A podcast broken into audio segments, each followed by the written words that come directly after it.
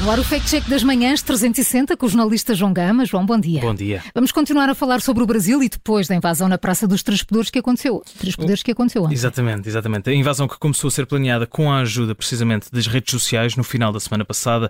Os meios de comunicação social brasileiros já passaram a pente fino qualquer coisa como 17 mil grupos do WhatsApp que discutem política brasileira e encontraram mensagens a pedir para trazer eh, capacetes, luvas, coletes, máscaras de gás para a manifestação que resultou numa invasão este domingo em Brasília. Certo, essa foi uma das notícias de, de ontem, não é? Dia de ontem já ouvimos, aliás, aqui Lula da Silva a apontar precisamente responsabilidades a Bolsonaro e também à forma como atuaram as forças de segurança, não é? Exatamente. O novo presidente do Brasil acusou Bolsonaro de provocar e estimular os ataques deste domingo e acusou também a Polícia Militar de Brasília de ter falhado. O secretário de Estado, eh, o secretário de Segurança de Brasília acabou eh, mesmo por ser demitido. Ainda antes disto tudo, as redes sociais, como bem sabemos, deram-nos pano para mangas sobre as eleições do Brasil e uma das publicações dizia mesmo que Lula da Silva confirmou a criação de uma Guarda Nacional que seria o maior exército vermelho da América Latina já a adivinhar a possibilidade de um ataque a Brasília, precisamente. Mais ou menos, Júlio. O objetivo seria mesmo evitar confrontos urbanos para coibir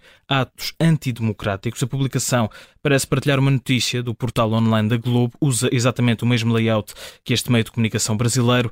Na legenda pode ler-se eh, e tem gente que acha que pode manifestar. Todo o mundo que for para a rua vai levar porrada. Pois, João, mas uh, se esse tal exército vermelho tivesse uh, sido notícia na Globo, uh, certamente tinha sido mais falado agora com a invasão de Brasília. Claro, a notícia, aliás, é logo desmentida pelo hum. próprio órgão de comunicação social que está, que está a ser associada num fact-check. A Globo garante que não publicou uma notícia sobre Lula ter confirmado a criação da Guarda Nacional, o maior exército vermelho da América Latina, e vai mais longe. Diz que a imagem é uma montagem obtida através de uma manipulação fraudulenta. À garantia da Globo junta-se também a garantia de Lula da, Silva, de Lula da Silva.